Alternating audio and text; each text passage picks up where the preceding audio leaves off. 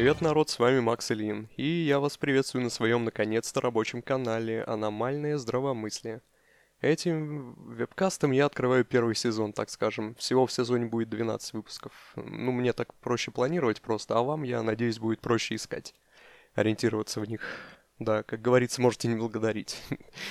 А, итак, первый эпизод, он о чем? Я решил посвятить его одной из самых популярных тем психологической практики – а именно, речь пойдет о страхе, его различных формах, а также природе и функциях. Я это утверждаю, то, что это одна из самых популярных и даже, возможно, самая популярная тема, с которой обращаюсь к психологу на основании не только своего опыта, который у меня, конечно, значительный, но на основании статистики, правда не российской, но, по крайней мере, в США, как я это выяснил, тревожность и страхи, они железно входят в топ-3 клиентских запросов к психологам и, ну, даже пациентских психиатрам.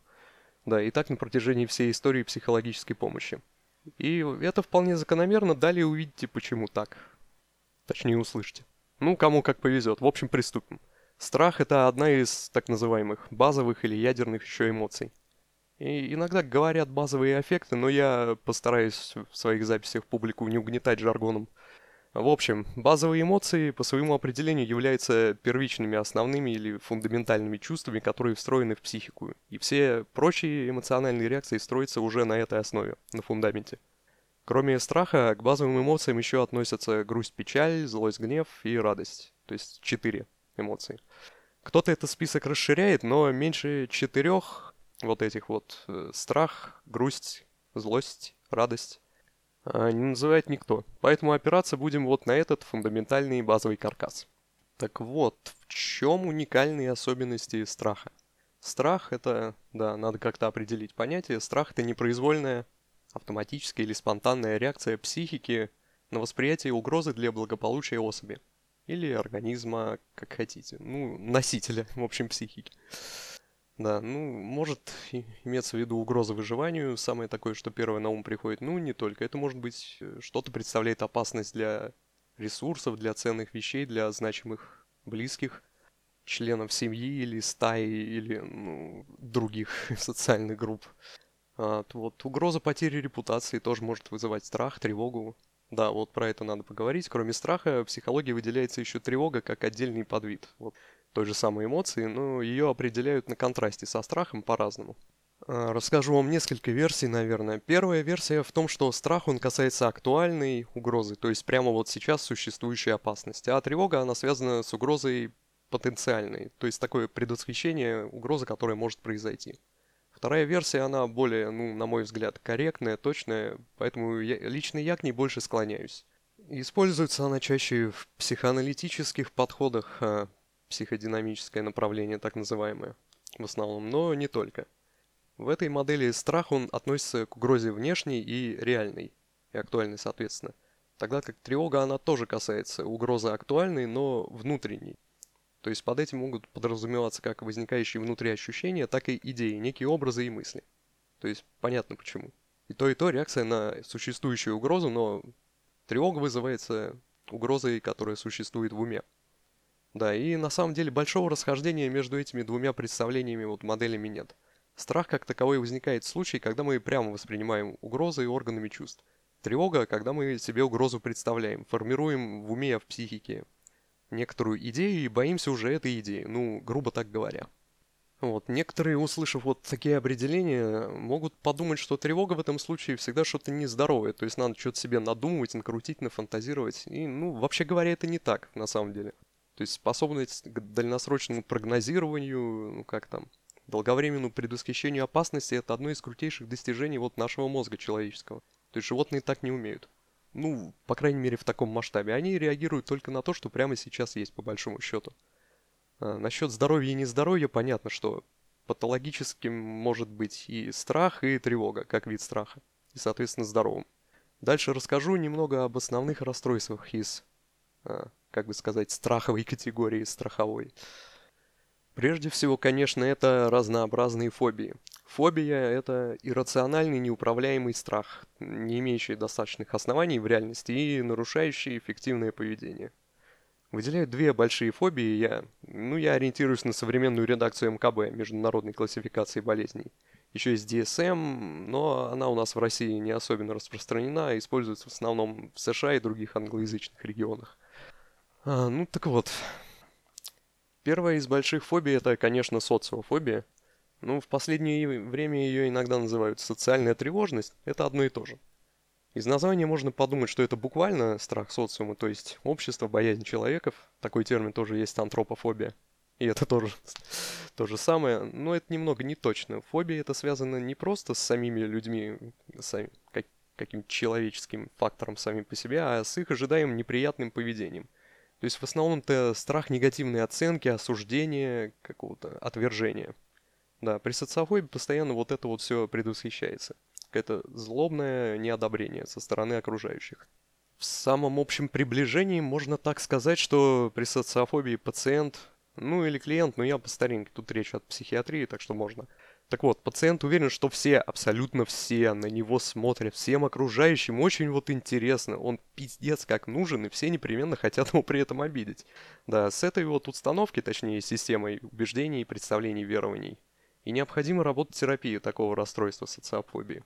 Да, работать надо до тех пор, пока клиенту не станет ясно, что в основной массе окружающих а, им на него просто насрать всех свои дела и интересы, и не такая он значимая персона, чтобы вообще о нем что-то думать. Негативное или позитивное, любое. Далее, вторая большая фобия – это агорафобия. Часто ее переводят как э, страх открытых пространств. Ну, то есть на контрасте с клаустрофобией, страхом пространств закрытых. Но это также не очень корректно. Агорафобия, по сути, это любая нездоровая тревожность при, ну, наверное, можно так сказать, при покидании тех мест, которые пациент считает безопасными и при посещении места субъективно опасные. Ну, то есть это могут быть и магазины, и общественные места вроде метро или другого транспорта. А может быть просто вот такая прямая фобия выходить из дома. Ну, понятно, все, что за дверью, оно ведь непредсказуемое, неуправляемое. Стало быть, чрезвычайно опасное. Очень часто в комплекте с этими фобиями идет и паническое расстройство. Ну, то, что у нас известно под названием панические атаки. Опять же, это не совсем верно, как вы догадались. Точнее, будут панические приступы. Атака это, ну, такая необдуманная калька с английского, которая, ну, просто уж прижилась. Например, мы же не переводим heart attack как сердечная атака. Это сердечный приступ. Ну да ладно, это не так существенно. Панический приступ связан с тем, что фобия формируется в отношении симптомов телесного возбуждения.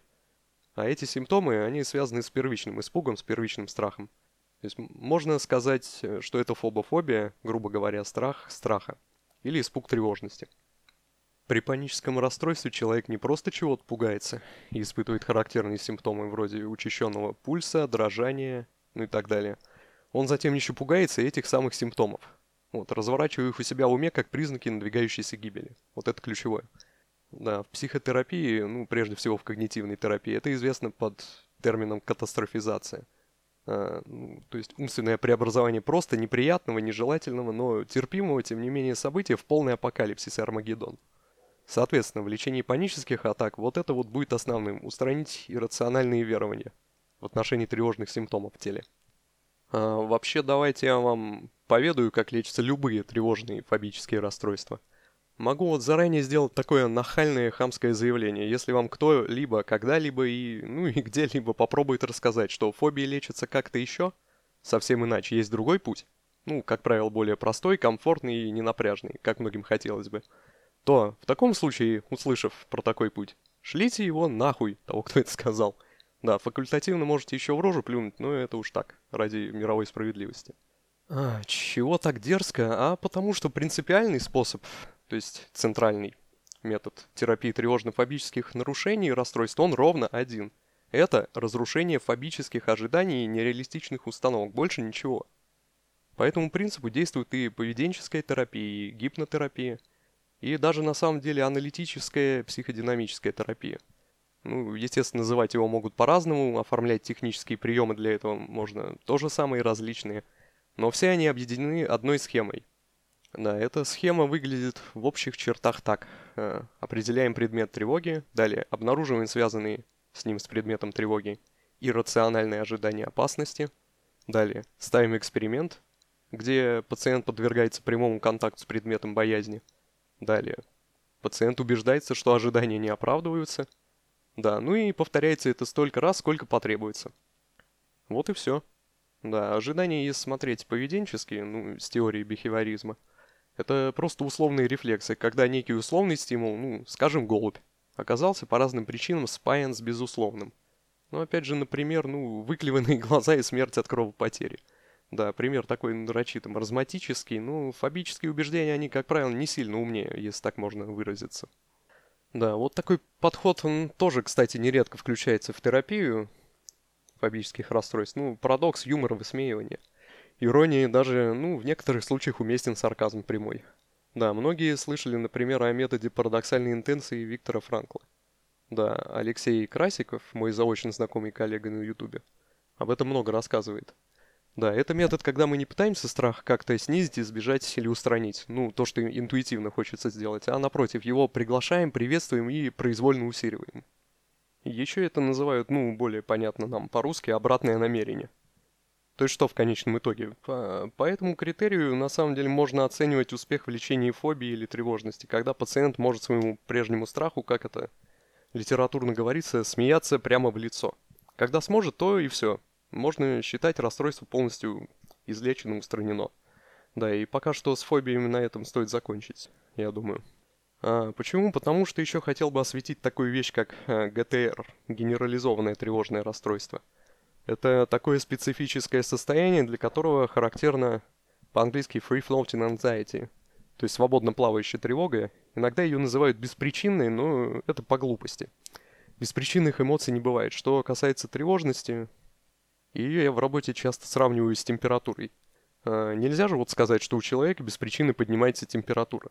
Не, ну сказать можно, конечно, но врачи вас насмех поднимут, как и я, в общем-то. Бывает, что причина неизвестна, это, конечно, да, но это не означает, что ее нет. Но да ладно, вернемся к ГТР. Генерализованное тревожное расстройство. Его основная фишка – это систематическое беспокойство. Беспокойство, по-английски worry – это когнитивный и мыслительный процесс, связанный с тревогой. представляет он из себя такие зацикленные однообразные мысли о будущих опасностях и способах, возможностях с ними справиться как-то, предотвратить или, наоборот, представление о том, как все будет жутко, ужасно, когда это случится все-таки. Да, в психиатрии есть специальный термин персеверация для таких случаев. Ну, то есть навязчивое повторение, зацикливание. И что стоит запомнить, в ГТР беспокойство касается не просто событий, это называется беспокойство типа 1, или первичное. Это, это его так называет Адриан Уэллс, британский профессор психологии в Манчестере. Да, к слову, это же создатель метакогнитивной терапии. Я его большой фанат. Ну, ладно.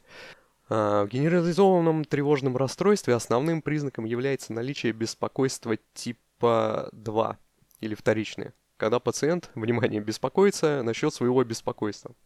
А, тут такое дело, что у страдающего ГТР э, пациента есть негативные установки в отношении этого процесса.